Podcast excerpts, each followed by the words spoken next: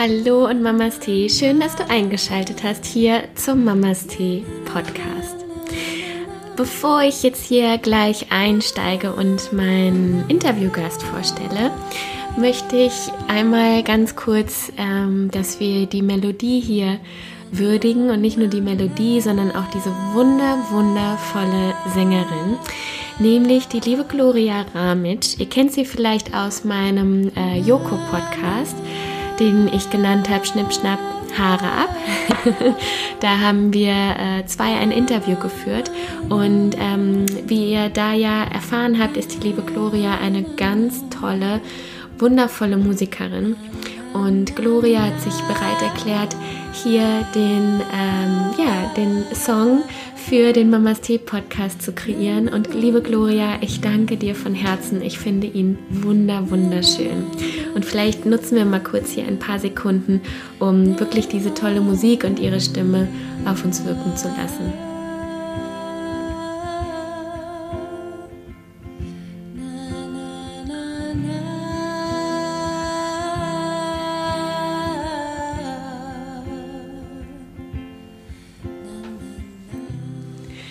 Ich darf Angela Kissel als meine Interviewpartnerin hier vorstellen. Ich freue mich wirklich wahnsinnig, dass sie sich die Zeit genommen hat. Angela Kissel ist nicht nur eine wundervolle und starke Frau, sie ist eine gute Freundin und Kollegin von mir.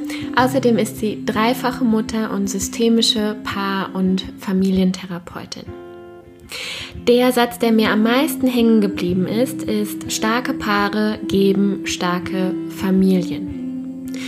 Und wir haben in dem Interview nicht nur über sie gesprochen und auch über ihren Werdegang, über ähm, ja, ihre Einblicke in ihre Familie, ihre Familienstrukturen, sondern auch, wie sie beispielsweise mit Paaren arbeitet.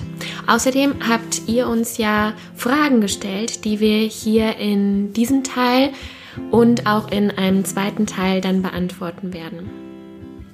Zu dem Thema starke Paare geben starke Familien haben wir uns dazu ausgetauscht, wie Paare in den gemeinsamen Dialog gehen können. Welche Fragen es wichtig sind, sich gegenseitig zu stellen, wie Paare sich gegenseitig Freiräume schaffen können, ja, wie jeder auch mal er selbst sein kann und wie man beispielsweise Routinen etablieren kann.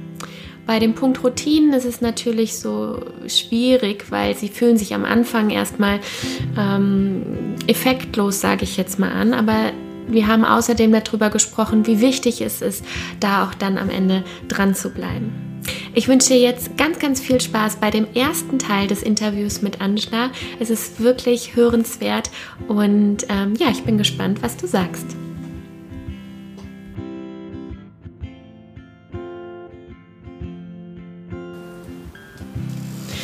So, liebe Angela, ganz, ganz herzlich willkommen zum Mamas Tee Podcast. Vielen, vielen Dank, dass du dir die Zeit genommen hast und schön, dass du da bist.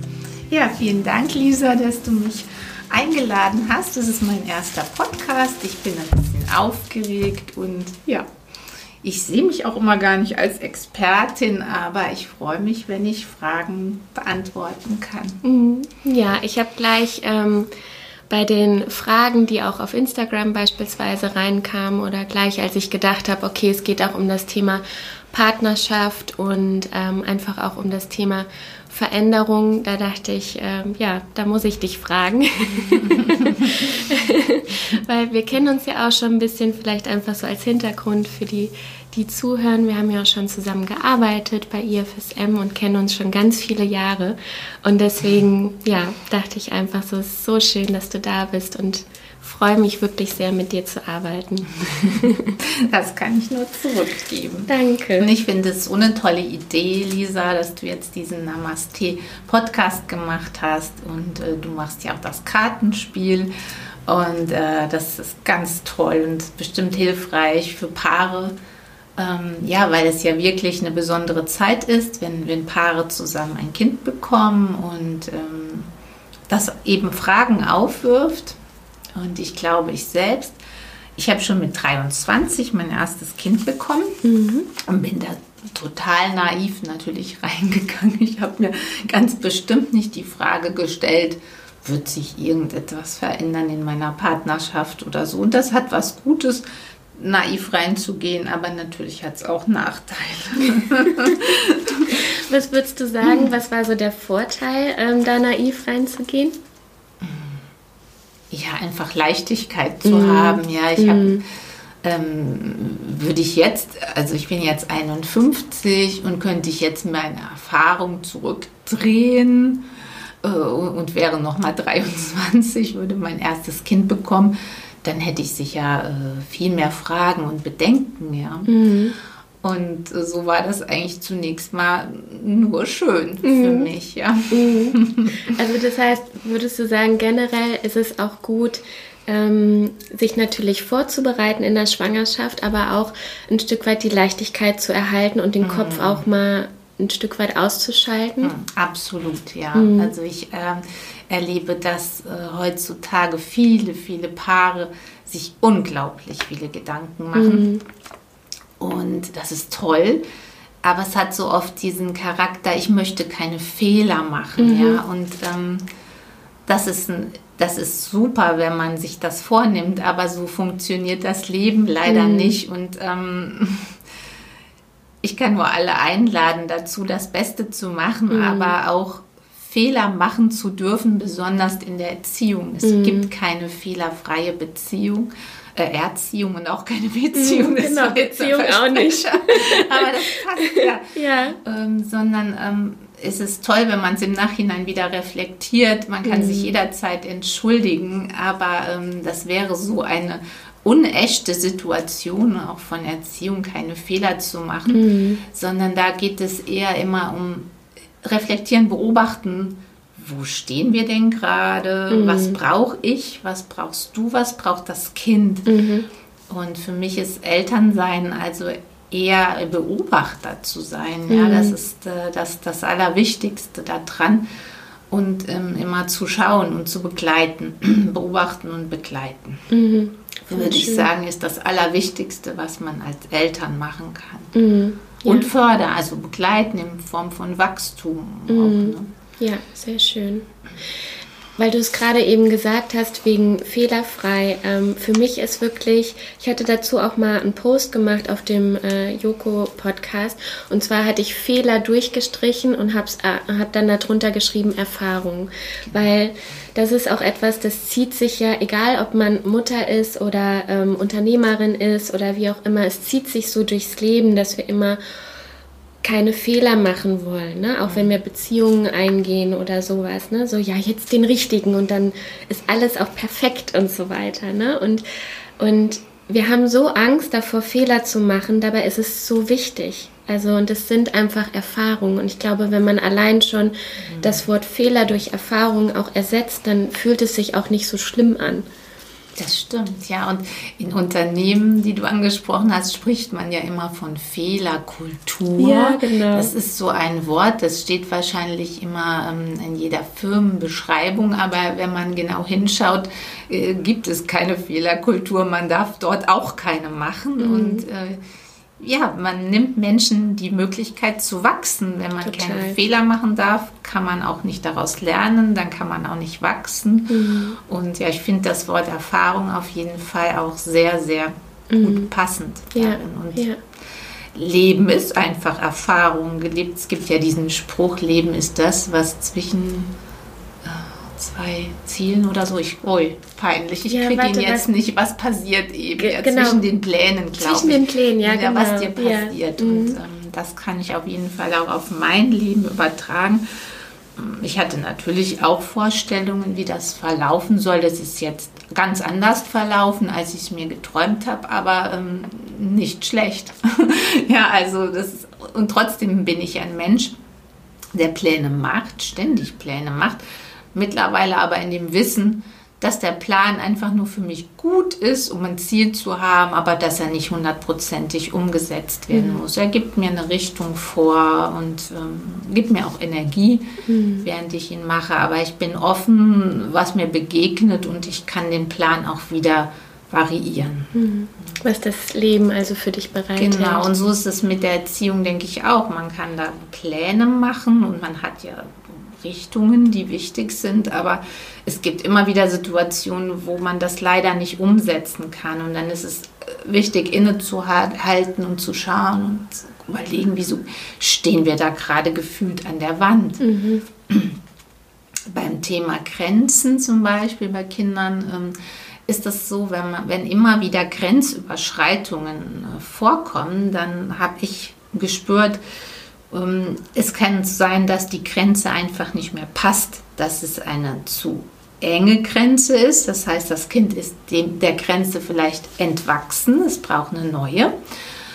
Oder es sind zu wenige Grenzen. Ja, das braucht engere Führung sozusagen. Also beides kann möglich sein. In jedem Fall ist halt diese Grenzüberschreitung Anlass, nochmal genau drauf zu gucken, was passiert hier gerade, mhm. was braucht mein Kind denn mehr. Mhm. Ja. Mhm, genau. Ja, ähm, wollen wir doch mal damit anfangen, Angela, ähm, wer du eigentlich bist. und ich würde ganz gerne, weil das auch so der Punkt war, der viele ähm, Mütter, ja, was ich so mitbekomme, ne? dieses ähm, A, das eine mache ich alles richtig, aber auch wie kriege ich meine ganzen Rollen denn unter einen Hut? Weil ähm, man ist Mutter, man ist ähm, Frau, man ist Partnerin, vielleicht hat man noch ein Unternehmen und so weiter. Ne? Also das heißt, da ist oft dann die Schwierigkeit, die Rollen zu halten. Und ich würde ganz gerne erstmal mit den äh, Einstiegsfragen starten. Was bedeutet für dich Mutter sein? Weil du bist ja selbst Mutter von drei zauberhaften Kindern. Ähm, du bist Unternehmerin, du bist Frau, du bist Ehepartnerin. Ähm, was bedeutet es für dich, diese Rollen inne zu haben? Ähm, ja, erstmal, was bedeutet für mich Frau sein? Ähm, die Frage ist mir, also du hast mir die Fragen netterweise schon vorher mal gegeben, tatsächlich erstmal schwer gefallen ähm, zu beantworten. Und dann habe ich dann, kam aber spontan ich darf emotional sein. Also mhm. für mich ist Frau sein emotional sein dürfen und auch ganz bewusst anders sein zu dürfen als ein Mann. Und das ist auch gut so. Also äh, wir sind nun mal anders und das brauchen wir gar nicht äh, zu probieren, äh, mehr Mann zu sein oder Männer können auch nicht mehr Frau sein. Also von daher ist mir die Frage, glaube ich, deshalb schwer gefallen, weil es für mich so was Natürliches ist, eine Frau zu sein und das ähm, muss ich nicht ständig betonen. So, ne? Und es gibt Vorteile. Ich habe sicher Vorteile als Frau und ähm, ein Mann hat die Vorteile als Mann. Also zum Beispiel, wir, ein Mann kann, oft können Männer ganz anders fokussieren als wir Frauen, aber das kommt uns wiederum zugute, dass wir mehrere Sachen gleichzeitig tun können, eben in unseren verschiedenen Rollen. Wir können da super toll switchen zwischen, wir machen mal eben Homeoffice und dann krabbelt das Kind noch unten drunter und die Waschmaschine läuft auch schon. Ähm, wohingegen bei einem Mann das wirklich, der arbeitet öfter die Sachen halt hintereinander ab und äh, das ist die Struktur und da können wir uns noch so sehr miteinander streiten. Weder werden wir männlicher werden, noch werden die Männer fraulicher werden. Das heißt aber nicht, dass wir uns nicht Arbeit aufteilen können. Nur die Herangehensweise, wie wir das machen, ist eine andere und die kann man auch nicht übereinander legen. Mhm. Und was bedeutet es für dich, Mutter zu sein? Da sind mir ganz viele Adjektive eingefallen. ja, zunächst mal natürlich Freude. Also es ist unheimlich toll, Kinder zu haben, also Wesen kreiert zu haben, sozusagen. Das ist jetzt nicht demütig. Nein, kind, ich bin Anhänger von Kahil Gibral, äh, der sagt, die Kinder kommen durch uns und nicht von uns und so verstehe ich das auch. Die sind ein Geschenk. Wir konnten denen helfen, auf diese Welt zu kommen. Die dürfen bei uns leben und wir dürfen sie begleiten. Also das ist schon mal für mich die erste Haltung dabei.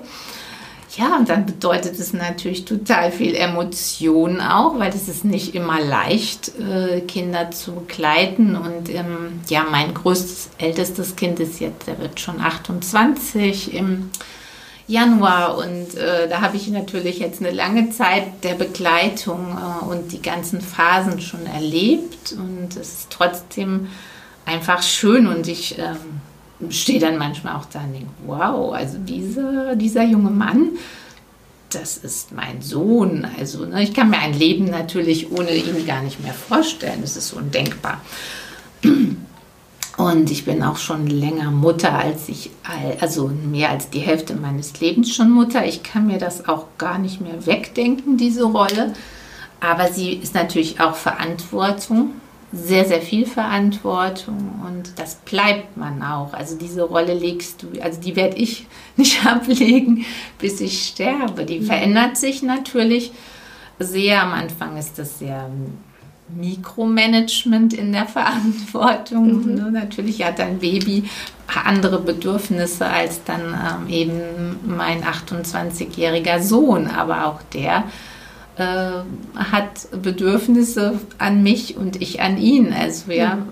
und ähm, was würdest du so sagen? Ähm, bleiben wir ganz kurz noch bei dieser Frage, weil du das eben angesprochen hast, ne? dass die unterschiedlichen Bedürfnisse, also die mhm. Rolle ist gleich, du bist Mama, mhm. aber ähm, die Bedürfnisse verändern sich dann von den Kindern. Was würdest du sagen, sind so, ähm, wie verändert sich die Rolle konkret? Mhm es ist eigentlich ein Loslassen vom ersten Tag an. Erst hat man das Baby ja in sich drinne, dann die Nabelschnur durchtrennen ist ja schon eigentlich der erste große Cut.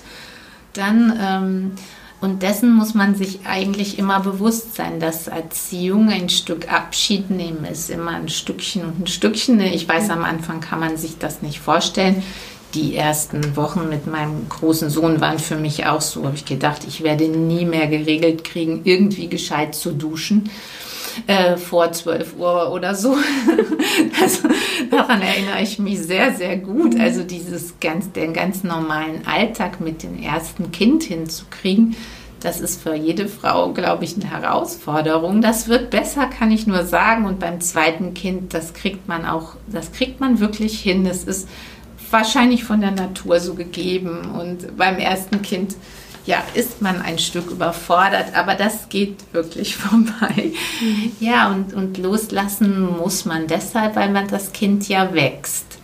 Das wächst und, und macht alleine Fortschritte und geht in Gefahren. Und das ist schwierig für uns mhm. Mamas zu sehen, okay, mein Kind läuft, ah, gleich kann es fallen. Aber diese Erfahrung ist total wichtig, die mhm. zu machen. Und ähm, ja, mein gro großer Sohn, der hat eine Körperbehinderung von Geburt an und ich erinnere mich an sehr, sehr gut an ein Loslassszenario. Da waren wir auf dem Spielplatz. Er war zwei Jahre alt, konnte sehr wackelig nur laufen, hat auch mit zwei erst laufen gelernt und hat versucht, eine Leiter hochzuklettern. Und ich wusste, das ist wahnsinnig gefährlich und wenn er rückwärts fällt, dann kann das schlimme Folgen haben, aber ich habe mich wirklich tatsächlich an die Bank gekrallt und bin sitzen geblieben und habe gedacht, diese Erfahrung muss er jetzt machen, um wachsen zu können. Und das ist für mich das Bild geblieben in der Erziehung, wo ich sage, wow, das ist bestimmt schwierig und äh, jeder von uns möchte Kinder bewahren vor Unglück, aber äh, die würden halt eben keine Erfahrungen machen, mhm. wenn sie das nicht dürften. Und daher auch dieses von der Fehlerkultur, wie wir eben sprachen, mhm. ja. Natürlich gucken wir heute, äh, wie viel Süßigkeiten, wann dürfen die Zucker essen, wann dürfen die das essen und das essen, aber ähm, und das ist auch richtig so, aber wenn sie auch mal dann irgendwann ein Bonbon bekommen von irgendeiner Oma und es war nicht erlaubt, das ist nicht so schlimm. Ja. ähm, da sehe ich, dass ähm, ja junge Menschen viel bewusster werden äh, und ich glaube auch unsere Mütter früher nicht so reflektiert waren, was diese Themen ähm, betreffen. Mhm. Und auch ich war also bei, bei diesen drei Kindern, natürlich hat mein erster Sohn die strengsten Regeln von mir mitbekommen. Die sind auch lockerer geworden mit jedem Kind, was auch natürlich normal ist. Erstens mal macht man diese Erfahrung, ach, das ist nicht schlimm, das ist nicht so ein prägender Fehler, der nie wieder weggeht, sondern eben eine Erfahrung und Andererseits, es fehlt auch manchmal an Kraft und Zeit, Regeln immer ganz strikt einhalten zu können. Ja, und Kinder vergleichen sich untereinander und es ist logisch, dass die Zweiten früher irgendetwas machen dürfen als die Ersten, weil die einfach dabei sind. Mhm. Ja, die, die gehen dann halt schon mal mit ins Theater, obwohl das Theaterstück auch gar nicht für die gemacht ist. Die hören vielleicht Musik, die noch nicht für sie geprägt ist. Das ist schade zum Teil, weil man die auch, wenn die weiter auseinander sind vom Alter, wie bei meinen Kindern auch, die schneller groß werden, ähm, dieses Privileg, dass man wirklich nur den Rahmen hat, kann man nur fürs erste Kind machen. Da richtet man alles auf dieses eine mhm. erste Kind aus, was passt. Und die, die anderen laufen nachher einfach mit. Mhm. Ja, sehr lange Antwort. ja, und sehr wichtig aber auch. Ich fand es noch schön, ähm, dieser eine Punkt, als du dann gesagt hast, ähm, als dein äh, erster Sohn hochgeklettert ist mhm. und du dich an der Parkbank so festgekrallt hast, ne? Und du so gesagt hast, diese Erfahrung muss er machen. Mhm. Und daran wächst er. Und ich finde, in dem Moment darf man nicht vergessen, dass man als Mama dann selbst auch wächst. Mhm. Weil dieses an der Parkbank sich, mhm. sich festkrallen und ihn loslassen, das ist auch wirklich ein Wachsen, was man dann als Mama auch tatsächlich mhm. macht. Ja. Genau, also da hast du recht. Das ist, ja, und ich glaube, das ist das, was man sogenannten Helikoptern, Mammern mhm. ne, abspricht. Also die denken, die müssen äh, selbst diese Erfahrung nicht machen und das Kind darf es auch nicht machen. Ich habe sehr früh mal den Begriff der hinreichend guten Mutter gelesen. Und der hat mir gefallen. Also, dass es nicht das Ziel sein kann, dass wir gute Mütter oder gute Väter auch sind, sondern hinreichend gut. Eben das mhm. bedeutet, ähm, ja, nur den Rahmen zu geben für Entwicklung, aber nicht die Entwicklung selbst durchzuführen. Also im besten Sinne mit dem Kind auf dem Arm hochzuklettern, sondern eben das Kind klettern zu lassen. Mhm. Ja. Mhm. Sehr schön. Was bedeutet für dich Ehefrau sein, Partnerin sein? Mhm. Ähm, ja, das bedeutet für mich, den anderen zu erkennen, also erst natürlich mal mich zu erkennen, wer bin ich, mhm. aber auch wer ist mein Partner, mein Mann, also dass wir uns gegenseitig erkennen, äh, heißt eben das Potenzial zu sehen, aber auch die wenn ich sagen würde, Beschränkung ist es ein, ein negatives Wort, aber einfach zu sehen, ja, das, das ist das möglich, das ist vielleicht. menschlich, ja, und das ist eben nicht möglich und den anderen dafür aber zu schätzen. Wir haben uns ja mal füreinander entschieden und das hatte ja auch gute Gründe. Ähm, ja, und einfach äh, zu gucken, was, also Synergie, Partnerschaft ist für mich auch Synergie. Synergie bedeutet ja, wenn jeder von uns das Beste einbringt, dann kommt auch noch was Tolleres dabei raus, als wenn jeder einzelne von uns nur sein Bestes einbringt. Ne?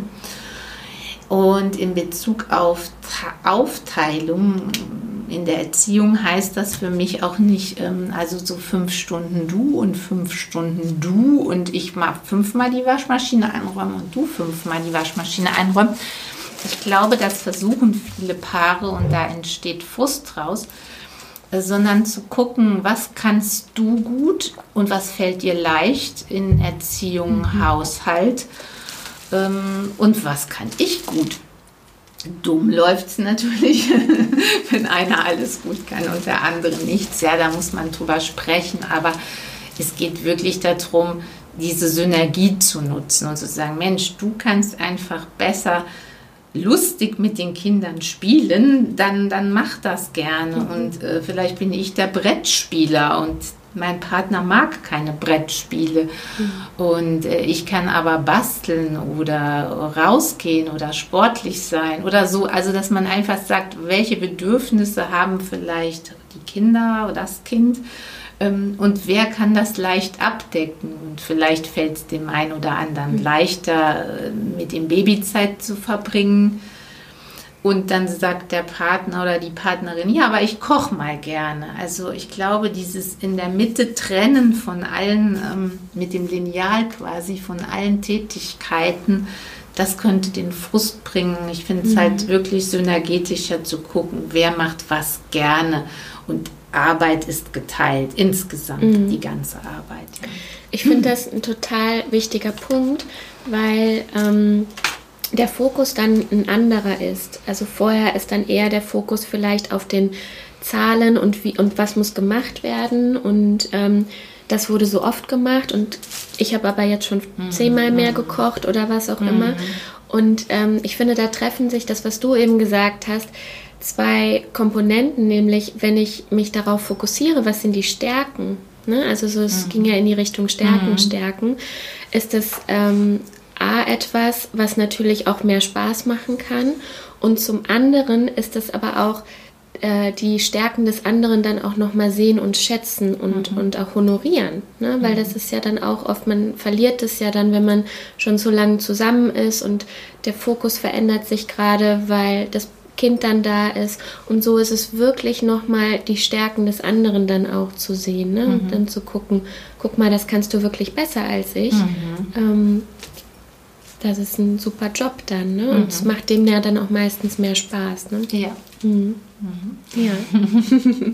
Wir kommen auch gleich noch zu ähm, spezifischeren Fragen, die ihr ja dann auch auf Instagram gestellt habt. Ich möchte gerne erstmal nochmal von dir auch hören, wie war so dein, dein Werdegang, dein, dein, ähm, ja, dein Angela-Weg? Ähm, du bist ja Unternehmerin, du bist Mutter, du bist Partnerin.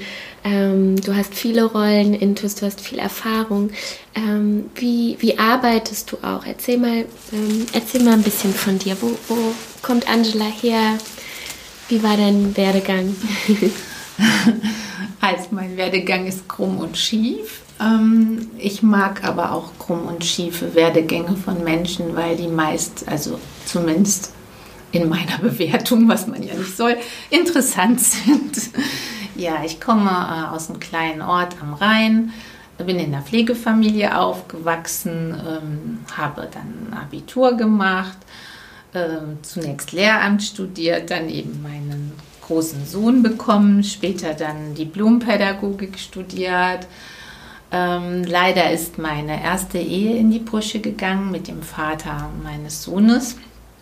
Hm, da kann ich später drauf eingehen, aufgrund, wenn, wenn es konkretere mhm. Fragen äh, gibt, was wir denn falsch gemacht haben. Also von daher kann ich auf eine Erfahrung auch des Scheiterns zurückschauen. Ich kann, ja, dann habe ich das große Glück gehabt, meinen jetzigen Mann kennenzulernen. Der, wir sind jetzt schon 22 Jahre verheiratet, seit 23 Jahren ein Paar. Wir haben zwei weitere Kinder bekommen. Und ähm, ja, ich habe dann Aus diese Ausbildung als Paar- und Familiensystemische Paar- und Familientherapeutin gemacht und habe dann immer hybride gearbeitet, wie man das heutzutage so sagt. also die Familie stand und steht bis heute für mich im Fokus in der, in der Verantwortung und Wertigkeit. Also das muss für mich laufen und meine Arbeit läuft drumherum.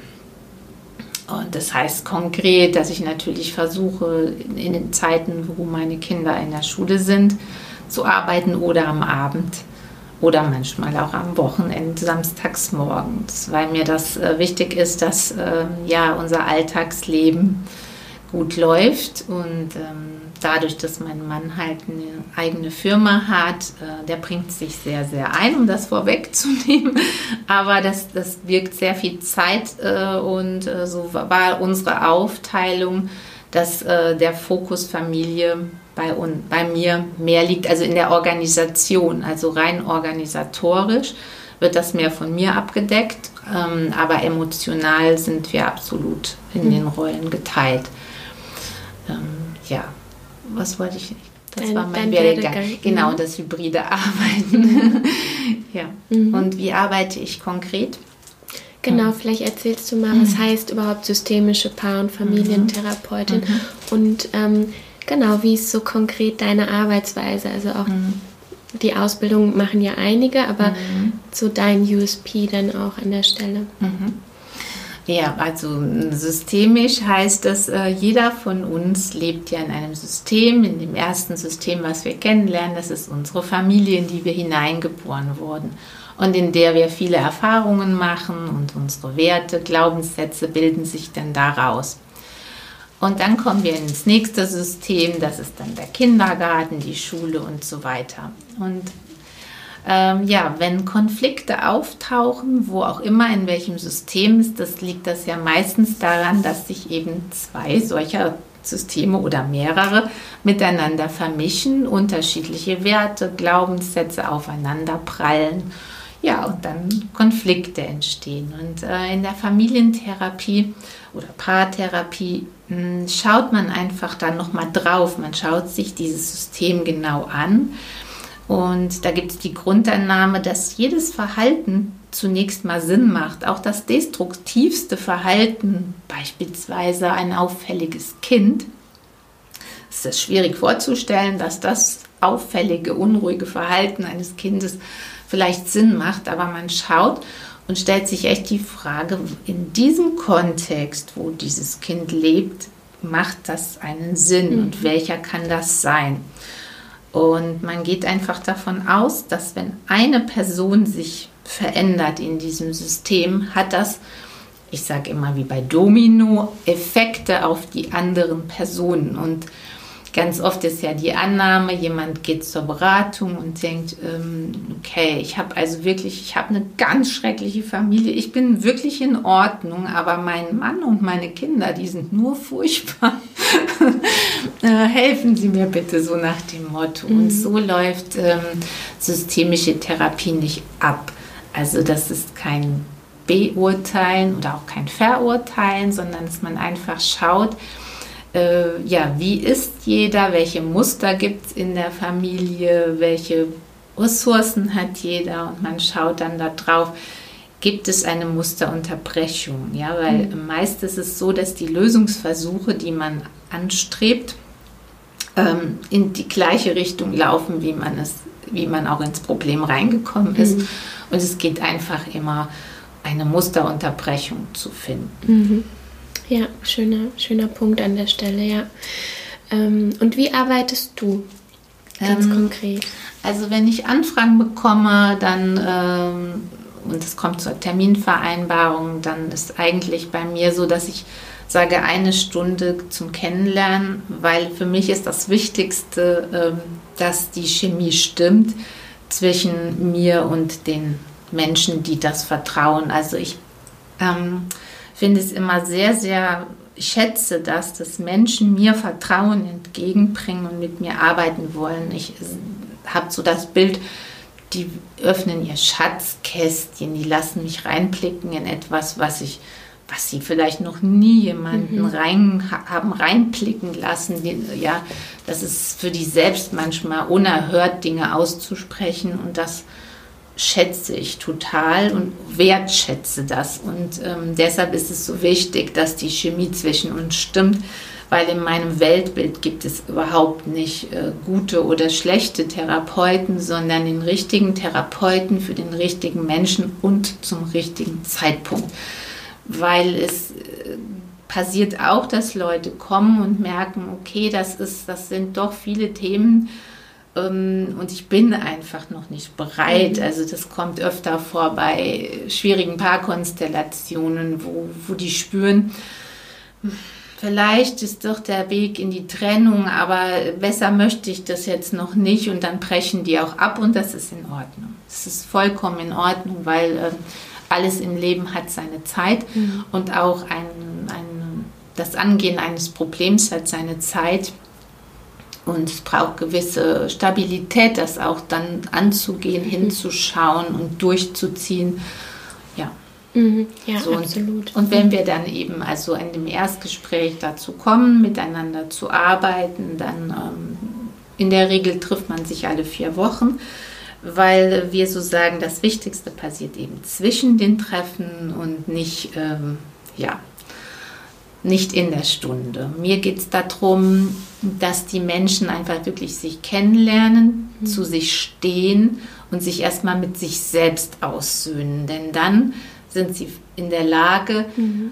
sich mit den anderen auszusöhnen und, und, und auch mal zu sehen, ja, so, so ist vielleicht mein Mann und es ist aber auch okay, man mhm. kann einen Witz dann machen, wenn man über seine eigene ähm, Fehlbarkeit, sage ich mal, Witze machen kann, kann man das auch über andere, ja, mhm. und äh, dann ja, dann ist einfach das, das Leben mit der Unterschiedlichkeit der Menschen in jeglicher Beziehung leichter. Mhm. Mhm. Und ähm, konkret heißt das, wenn jetzt äh, jemand dann zu dir kommt, angenommen dann auch, ähm, wir haben ja auch die eine Frage zum Beispiel, ähm, was tun, wenn man keine sexuelle Lust mehr auf den eigenen Partner hat. Ne? Das mhm. ist ja dann mhm. wirklich etwas, was mich äh, belastet, was mhm. mich vielleicht auch dann regelmäßig belastet. Und das heißt, ich komme dann zu dir. Mhm. Ähm, und wie arbeitest du dann? Du hattest ja auch eben gesagt, ne, das Thema Aussöhnen, das muss man mhm. sich ja auch mhm. erstmal, es macht ja auch was mit mir, wenn ich merke, da ist eine Anforderung, ich kann der mhm. nicht nachgehen, obwohl es eigentlich, ich sag mal in Anführungszeichen ja normal ist, mhm. ähm, dass man in einer Beziehung ähm, einfach auch äh, sexuell sich miteinander verbindet. Und ich merke, ich kann diese Anforderungen nicht standhalten und komme dann mit dem Problem, mhm. mit der Herausforderung zu dir. Wie arbeitest du dann? Ja, ich würde natürlich viele Fragen stellen. Mhm. Also erstmal finde ich es zunächst mal ganz toll, dass man das ausspricht. Ja.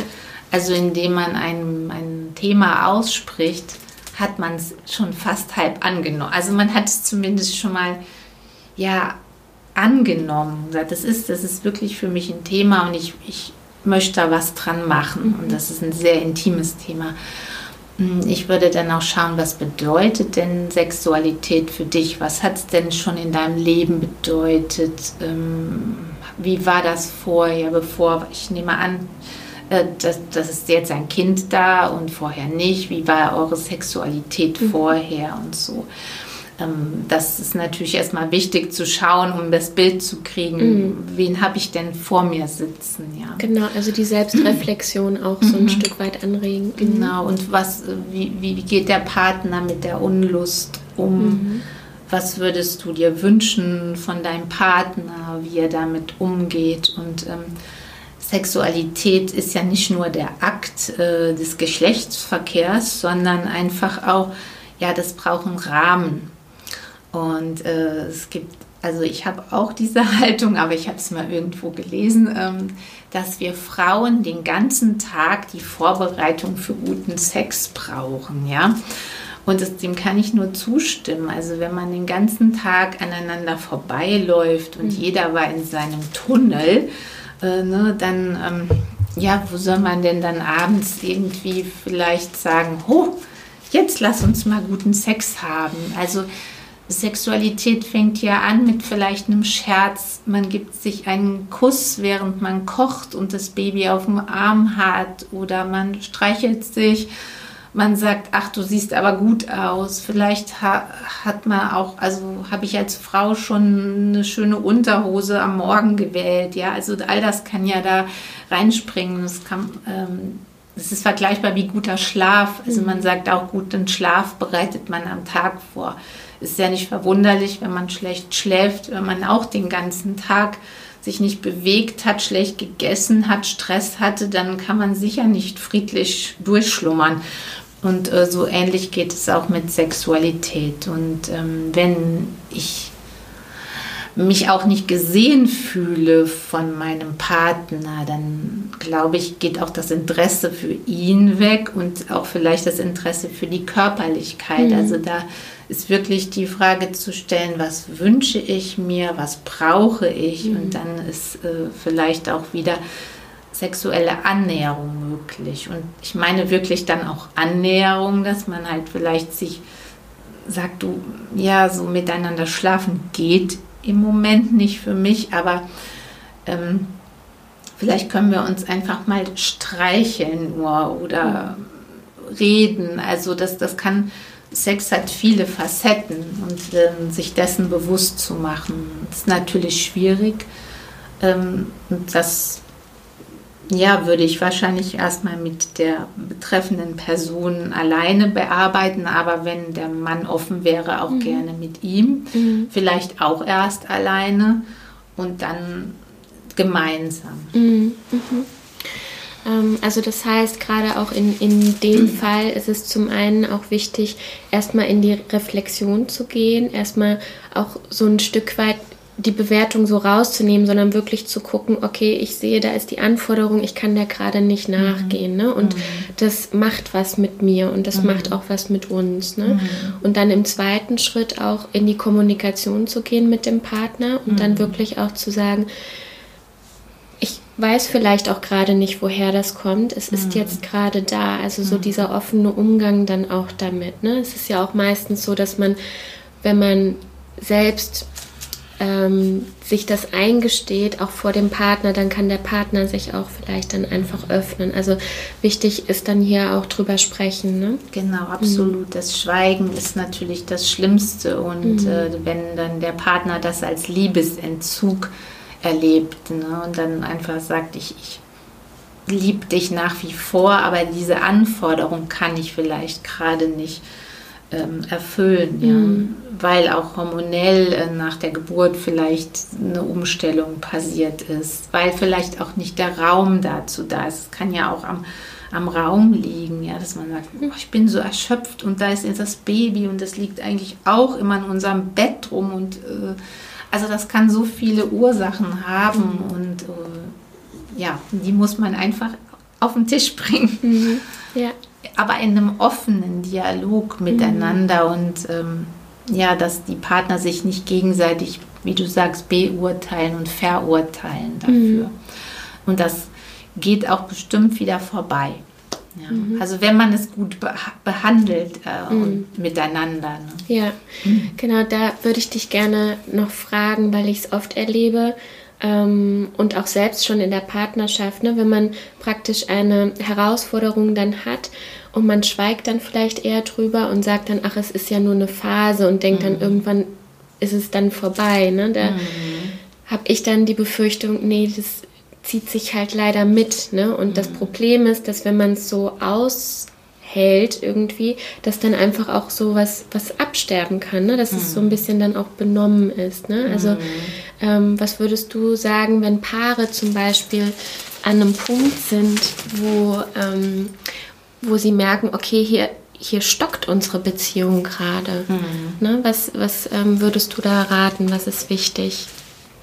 Also wichtig finde ich dann immer Leichtigkeit reinzubringen. Das heißt, das ist ein tolles Wort. Ganz ähm, einfach. Ganz einfach, ja. Also ähm, ich mache das oft so, dass es gibt so ein, ein Buch, das heißt Fragen, die wie Küsse schmecken. Das hat auch so eine, da gibt es auch Karten dazu zum Beispiel, oder wie deine Karten, die du kreierst, Lisa. Ähm, oft gerät man dann immer wieder an den gleichen Streitpunkt. Und den würde ich dann erstmal sagen, ähm, wie verbieten, wenn es geht, mhm. dass wir wenn, nee, versuchen erstmal diesen Streitpunkt nicht alleine zumindest, wenn man mhm. an der mhm. Wand steht, zu besprechen, sondern wenn der wirklich so schlimm ist, den eben im geschützten Rahmen einer mhm. Beratung, Mediation oder Freunden, wie man auch immer den Weg wählt, machen und andere sich mit anderen Themen auseinandersetzt, vielleicht auch nochmal, wie, warum haben wir uns vielleicht auch ineinander verliebt oder, mhm. ne, oder wovon hast du eigentlich früher geträumt? Es gibt in diesem, diesen tausend Fragen sind es, glaube ich, wirklich Fragen, die hat man wahrscheinlich noch gar nicht miteinander besprochen und dann kann man den, also ich habe so die Idee dahinter, man entdeckt einen Partner wieder neu mhm. und sagt, wow, das habe ich eigentlich an dir noch gar nicht gesehen, das ist ja interessant und, mhm. und oder man lacht vielleicht auch mal wieder über etwas und über Lachen und Humor kommt Leichtigkeit rein und ich erhoffe mir da immer, dass der erste Funke wieder überschwappt und dieses mhm. Erinnern ja, jetzt weiß ich wieder, warum mhm. ich eigentlich mit dir eine Partnerschaft eingegangen bin. Mhm. wenn man den, das kreiert hat, also wenn der Funke wieder da ist, dann ist auch vielleicht diese Bereitschaft da, sich schwierige Themen nochmal genau anzuschauen. Mhm. Ja, sehr schön. Schöne Idee. Ähm, kann ich auch aus persönlichen Erfahrungen, ähm, habe ich das auch schon gemerkt. Also wenn dann dieser eine Punkt, an dem man nicht vorbeikommt, es ist ähm, gut, den auch mal ruhen zu lassen und sich dann auch wieder auf die leichteren mhm. Themen zu fokussieren. Und es ist wirklich so, wenn man dann sich nochmal so die Frage stellt, was war es denn eigentlich, in was hatte ich mich verliebt, ne? Mhm. Was, was schätze ich so an dir, dann ist es wirklich, als ob so eine kleine Flamme dann wieder aufgeht, mhm. ja. Gut, ähm, ja, ich schaue jetzt mal hier gerade auf die Fragen, die wir hier haben. Äh, wir hatten eben auch schon mal über das Thema ähm, Helikoptereltern gesprochen. Ähm, hier kommt dann die Frage, mich würde interessieren, wie man am besten eine Balance zwischen, äh, findet zwischen den Themen, ähm, wie kann ich meinem Baby gerecht werden und wie kann ich auch meinem Partner gerecht werden. Mhm. Ähm, ja, natürlich ist es super toll, wenn man ziemlich früh jemanden findet, der das Baby ab und zu mal betreut. Hm, das ist nicht immer leicht, diese Person zu finden. Also bei mir war das auch so. Ich konnte meine Kinder immer dann nur gut abgeben, wenn ich wusste, dass die Kinder sich bei der betreffenden Person wohlfühlen und die betreffende Person auch tatsächlich Freude hat, mit meinen Kindern Zeit zu verbringen. Und mhm. ich habe immer gemerkt, wann konnte ich den Absprung nicht kriegen. Das war immer, wenn eine dieser beiden Komponenten suboptimal war, dann ist es mir schwer gefallen, meine Kinder loszulassen. Das hatte aber wirklich mit dem Rahmen zu tun. Und mhm. da ist es wirklich äh, wichtig, sich da diese Person mhm. frühzeitig zu suchen, auch wenn man sie vielleicht bezahlt und das auch regelmäßig zu machen. Denn wenn man das natürlich nur einmal im halben Jahr in Anspruch nimmt, können diese, das Kind oder Baby und die betreuende Person nicht zusammenwachsen. Es mhm. muss eigentlich auch eine gewachsene Beziehung werden mhm. im Idealfall. Mhm. Und wenn man das dann regelmäßig macht und sich das auch von Anfang an erlaubt, als Paar eine Auszeit zu haben, mhm. das ist wunder wunderschön und da mhm. kann ich nur jedem dazu raten. Und schwierig wird es natürlich, wenn man eh schon eine Working Mom ist, dann hat man vielleicht so ein schlechtes Gewissen und sagt, jetzt kann ich auch nicht zusätzlich noch Zeit nehmen für meinen Partner. Aber mhm. das ist es nicht. Das sollte man kein schlechtes Gewissen haben, denn nur starke Eltern und starke Paare geben gute Familien mhm. ab. Also ja. das ist wirklich so ein, wichtig. Wie ein mhm. Fundament und äh, das Kind wird später nicht sagen, äh, oh, ihr wart aber einmal in der Woche essen, das war aber schlimm, sondern schlimm mhm. ist, wenn die Kinder spüren, dass die Eltern nicht froh sind. Mhm. Ja, und äh, das ja. ist einfach schön. Und, und zu Beginn, wenn man auch noch in der Stillphase ist, kann das ja wirklich sein, dass man nur mal zwei Stunden essen geht mhm. und so. Aber alleine das dann schon auch wieder zu sagen, und ich ziehe mich schön an als Frau mhm. und ich habe nur Zeit und Augen für meinen mhm. Partner. Also das tut dem Partner ja dann auch mhm. gut. Und es fällt am Anfang auch schwer, das weiß ich auch. Mhm. Vielleicht ist es innerlich so, dass man denkt, ach, ich hätte es nicht gebraucht. Jetzt ist es auch gerade auf der Couch schön oder das mhm. Baby und so. Aber es ist mhm. gut, es zu machen und durchzuziehen erstmal. Ja. Und es kann dann eine tolle eine tolle Routine werden, die wirklich ja. viel, viel bringt. Ja, total. Und ich finde, da ist die Verantwortung auch wirklich bei beiden. Mhm. Ne? Also nicht nur ja. auch die Frau, ähm, die dann äh, ja wirklich versucht loszulassen und sich vielleicht hübsch zu machen, sondern wirklich beide, dass sie es als mhm. Ritual dann aussehen. Mhm. Ne? Also auch die Handys weglassen und auch wirklich mhm. so, es braucht dann auch die Aufmerksamkeit auch vom Mann dann. Absolut, ne? Auch vielleicht ja, dann nicht über den Job zu reden oder so. Mhm. Und die Wichtigkeit also des Mannes, dass der auch sagt, nein, du bist mir wichtig. Genau. Ja, und gerade wenn wir Frauen dann so signalisieren, oh, das fällt uns aber schwer, das Baby und so. Mhm. Und das habe ich auch gemacht. Und dann war wirklich, also mein, mein Mann hat dann gesagt, nein, es ist total wichtig und ich will nur dich jetzt, mhm. ja. Und hätte er mir das nicht so toll suggeriert, glaube ich auch, dass ich da nicht genug drauf geachtet hätte. Mhm. Also das kann ich auch nur sagen. Ne? Ja. Da, also Einladung an alle Männer, äh, bleibt dran an der mhm. Frau, kämpft um die äh, wieder als Prinz, mhm. wie zu Beginn der Partnerschaft. Ja. Mhm. ja, ja, sehr schön. Ich finde, das passt auch gut zu der Frage, die auch oft kam, ähm, wie schaffen wir es, uns Auszeiten einzuräumen. Ne? Und da war das ja dann auch schon ein wichtiger Punkt mit, ich habe jemanden, den kann ich vertrauen und dann kann ich auch mal das Kind dann zwei Stunden dort mhm. abgeben. Und das, was du auch gesagt hast, und das braucht es, wie gesagt, von beiden, wirklich diese Verbindlichkeit, wir machen das jetzt, wenn es sich beim ersten Mal noch nicht so angefühlt hat, so wow, das hat jetzt total unsere mhm. Beziehung verändert, sondern wir machen das, weil es wichtig ist und genau. ja, weil wir mhm. es einhalten. Ja, mhm. weil man wirklich da, das kann man sich als wirklich in dem Chaos nicht vorstellen, wie ich eben erzählt habe, wenn man so nicht duschen kann und sich so gefühlt im, im Kreis dreht. Aber irgendwann kommt ja wieder ja. der Zeitpunkt, äh, wo man mehr Zeit hat füreinander und es wäre schade, wenn man dann seine Partnerschaft vergessen hat. Mhm. Ja. ja, genau. Schauen wir weiter. Ähm, auch eine sehr schöne Frage. Wie gehe ich mit Wut um?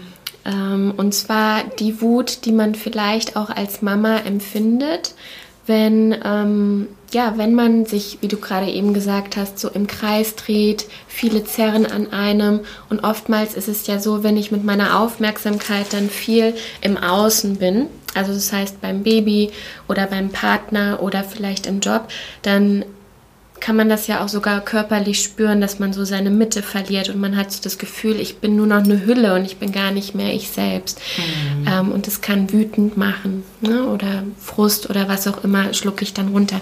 Wie gehe ich mit dieser Wut um? Also ich denke mal zunächst, dass man sie sich erlauben darf und zulassen darf. Natürlich nicht gerichtet dann an, an die Kinder oder den Partner, sondern dass man sagt, ja, die habe ich, die spüre ich und die Frage eben, wo kann ich sie kanalisieren und das dann auch auszusprechen, dem Partner mhm. sagen, ich bin so wütend erstmal. Ich, mhm. ich weiß nicht, ich weiß vielleicht auch nicht, ob auf dich oder auf die Kinder, aber überhaupt und ich muss mal raus. Mhm. Ja, ähm, das kann ich jetzt nicht genau sagen, was dann jemand braucht, aber manchmal ist es ja einfach nur mal rausgehen oder man hat es ausgesprochen. Ähm, ich erlebe aber eher, dass das unausgesprochen bleibt und das macht ja wütender. Mhm. Oder eben diese Haltung, eine Mutter muss ja eigentlich 24-7 glücklich sein. Nein, das ist man nicht. Mhm. Ja, man ist nicht 24-7 glücklich. Ähm, und, und wenn man sich das erlaubt und sagt, ja, das ist auch manchmal nicht schön und das ist auch mal schwer, dann wird es dadurch schon alleine leichter, ähm, dass man nicht alles gut hinkriegt. Also ich würde eher sagen, erlaubt euch mehr mehr an Wut, mehr auch an Defiziten. Und Frauen oder wir Frauen neigen ja auch oft dazu, uns zu vergleichen und denken, oh, die andere, die schafft das aber super, die sieht immer gut aus und backt auch noch den Kuchen selbst, ja. Ähm, okay, aber dann muss man wirklich sagen, ja, so bin ich eben nicht. Ich mache was anderes und ich schaffe es halt nur das eine oder das andere gut zu machen und das ist auch okay. Mhm. Ja, also das, dieses sich nicht defizitär ständig erleben. Ja, genau. Sehr schön. Also da war zum einen ja drin, anzuerkennen, es auszusprechen mhm. ähm, und auch sich nicht zu vergleichen. Mhm. Ne? Auch wirklich dann zu gucken, ja, ich krieg's gerade nicht hin, auch das anzuerkennen, mhm. sich das vielleicht auch ein Stück weit einzugestehen und auch mhm. zu vergeben. Ja, mhm. genau, sich mhm. selbst vergeben, weil wer, wer sagt das schon, dass wir das alles machen müssen und so. Ne? Ja.